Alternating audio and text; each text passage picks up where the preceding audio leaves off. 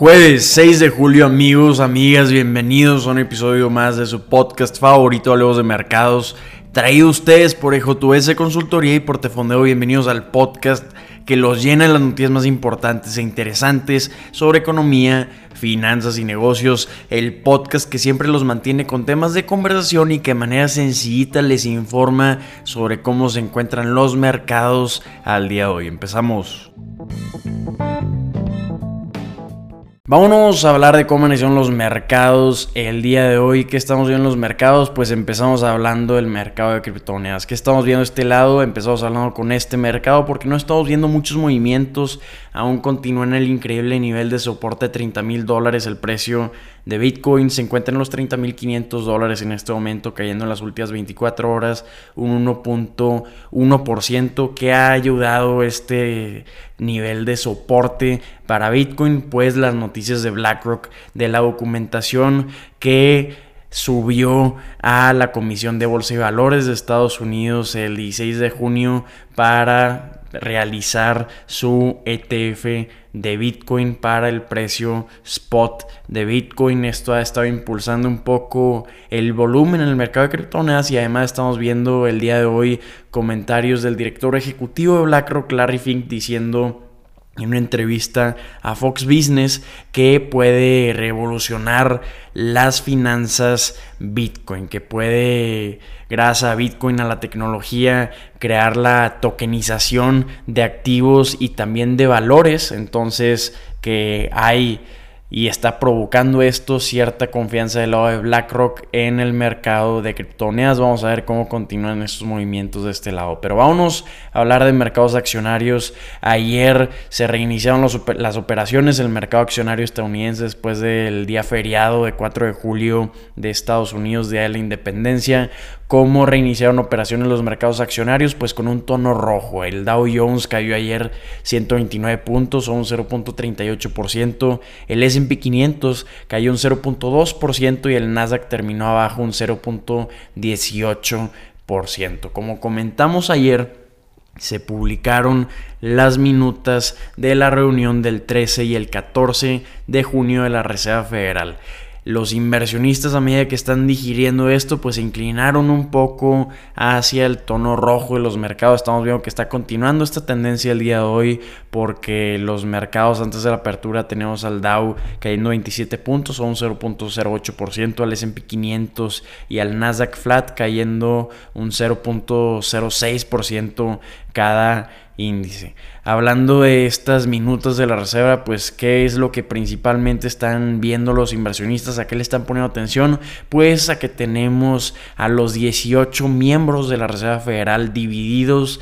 en opiniones sobre política monetaria, también sobre temas a los cuales ponerle importancia en este ambiente económico actual. Entonces, esto es pues un poco interesante para determinar cuáles van a ser los movimientos de la tasa de interés en lo que queda 2023. Esto complica un poco más las cosas hablando de votaciones, si así lo podríamos decir. Estamos viendo que solo dos de los 18 miembros de la Reserva Federal no están de acuerdo en incrementar las tasas de interés, es decir, 16 de los 18 miembros de la Reserva Federal están de acuerdo de que al menos un incremento se necesita para la tasa de interés este año.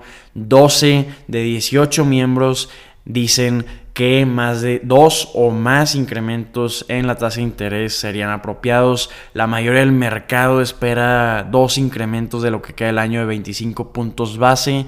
Estamos viendo que esperan este primer incremento para la segunda mitad del año en este mes. Si vemos a los traders están apostando que con un 89% de probabilidad de que pueda estar incrementando esta tasa de interés. Si me preguntan a mí lo que nadie me preguntó personalmente, creo que sí vamos a estar viendo este escenario de dos incrementos de 25 puntos base, porque recordemos cuál es el objetivo de inflación de la Reserva Federal. Es 2% de inflación. Aún queda un largo camino para llegar a este objetivo de la Reserva Federal de Estados Unidos porque hasta los últimos datos tiene una inflación de 4.6%.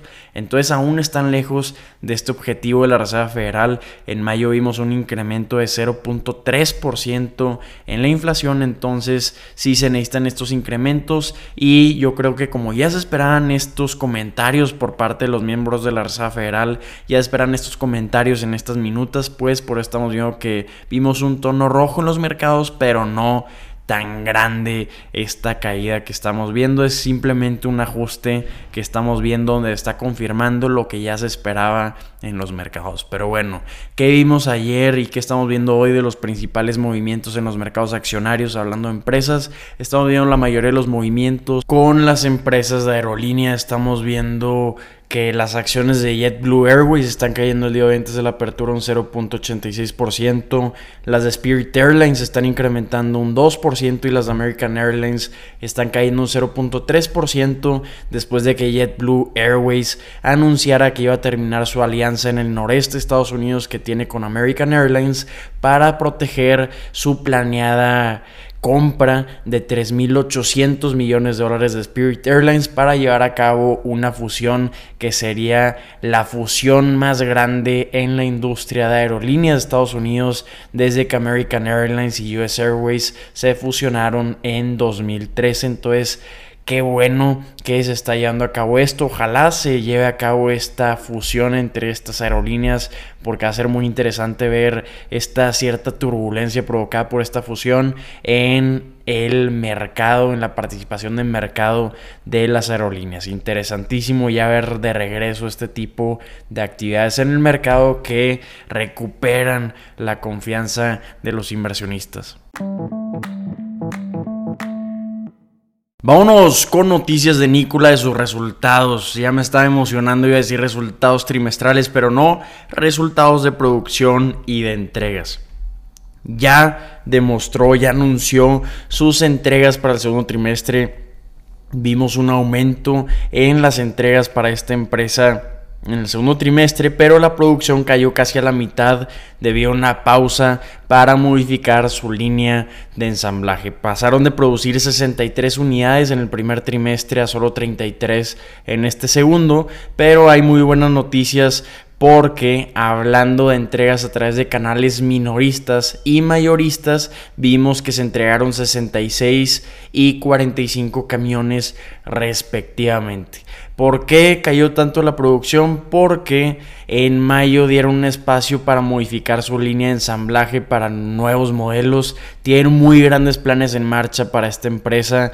Van a iniciar producción de celdas de combustible hidrógeno este mes y más adelante en este año, en 2023, van a vender camiones equipados con estas celdas que van a comenzar a producir ahorita en julio. Sin embargo, no ha sido nada fácil para Nicola. Tuvieron que despedir a 270 personas personas, que es aproximadamente el 10% de su fuerza laboral para reducir el gasto efectivo a menos de 400 millones de dólares para el próximo año, que es su meta de gastos para mejorar los márgenes. También tuvieron desafortunadamente un incendio en su planta de Phoenix el mes pasado y tuvieron daños en varios camiones y por si fuera poco, pues Nicola para poder financiar sus proyectos, propuso un plan para emitir más acciones y recaudar fondos, pero fue rechazado por los accionistas a principios de junio. Entonces Nicolás está diciendo que este rechazo del plan podría retrasar los objetivos comerciales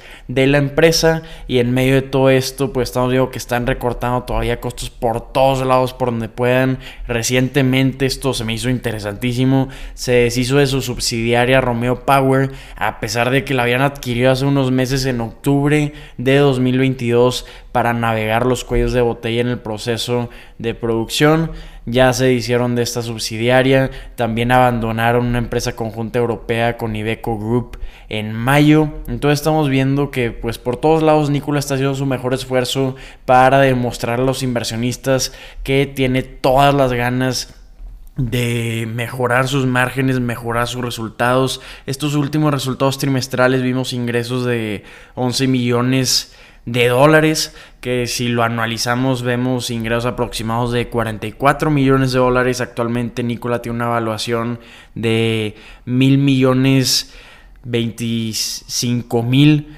dólares que si utilizamos estos 4, 44 millones de dólares anualizados de ingresos con estos mil millones de dólares de evaluación estaríamos valuando la empresa 23 veces los ingresos que para ser una empresa que pues recientemente está comenzando relativamente pues no está tan mal o tan absurda la evaluación. En lo que a 2023 el valor de la empresa ha caído un 35%, había caído la acción por debajo de un dólar en mayo más o menos, en abril cayó por debajo de un dólar y comenzó a ser amenazada por el Nasdaq de que si continuaban por debajo de un dólar pues iban a tener que delistar esta empresa de la bolsa. Sin embargo vimos que eso terminó esa amenaza porque desde junio las acciones de Nikola han incrementado un 164% al día de hoy. Entonces, increíble desempeño que hemos estado viendo en el último mes para esta empresa. Sin embargo, si vemos su desempeño desde que salió la bolsa en 2018, hemos visto que ha caído un 85% y desde su punto más alto está bajo un 97% esta empresa. Vamos a ver cómo continúan estos planes, pero en lo personal me parece interesantísimo ver el inicio de la producción de estas celdas de combustible hidrógeno y ver cómo lo van a estar implementando estos camiones que ya van a estar vendiendo ahorita en 2023. Vámonos con noticias de inteligencia artificial, vámonos con noticias de ChatGPT, el famosísimo chatbot de inteligencia artificial propiedad de OpenAI. Sacaron algunas cifras que pueden sorprender a muchísimos porque parece ser que la popularidad de ChatGPT está sufriendo de un bajón.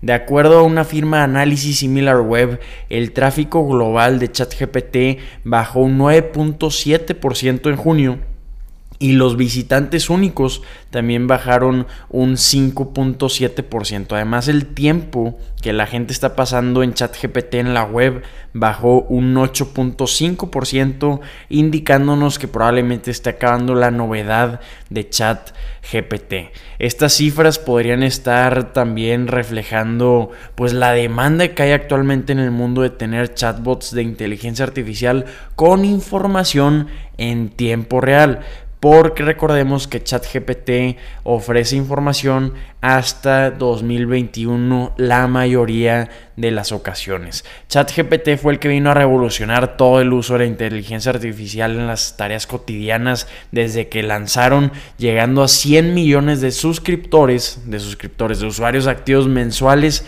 en solo dos meses. Llegó a ser una de las 20 páginas web más visitadas del mundo, superando a Bing, que es el Google de Microsoft. No obstante, han estado surgiendo obviamente competidores como el chatbot Bard de Google, que sí te puede ofrecer información en tiempo real. Probablemente de ahí venga cierta preferencia hacia Bard por algunos usuarios. También tenemos el chatbot de Bing, que este pues sí es impulsado por el propietario de ChatGPT, OpenAI. Entonces el incremento de esta competencia también podría ser el responsable de este descenso en la popularidad de ChatGPT pero también recordemos que también puede estar bajando el tráfico en la página web porque lanzaron una app para iOS recientemente y esto puede estar desviando un poco de tráfico de su página web. Han, ha sido descargada esta aplicación de ChatGPT en iOS 17 millones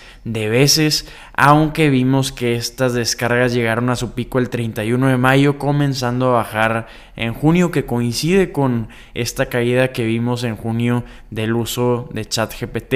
Sin embargo, aún hay en promedio 530 mil descargas semanales en Estados Unidos para esta aplicación de iOS para chat GPT. Hablando de ingresos, pues ChatGPT tiene una versión Plus en la que ofrece el sistema más avanzado ChatGPT 4 por 20 dólares. Hasta ahorita tiene 1.5 millones de suscriptores que vienen siendo 30 millones de dólares. Entonces aún están pues un poco por debajo con, esta, con estos números.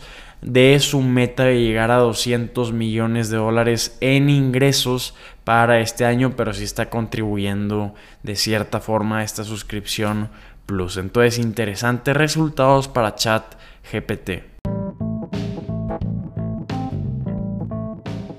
Amigas, amigos, estas son las noticias que tienen que saber el día de hoy. Espero que la información compartida les haya resultado de gran utilidad. Si así lo fue, los invito a compartir este contenido en sus redes sociales, a ponerle 5 estrellas a este podcast en la plataforma donde nos estén escuchando. Y si tienen cualquier duda, comentario, retroalimentación, mándenos un mensaje por redes sociales. Ánimo y nos vemos mañana.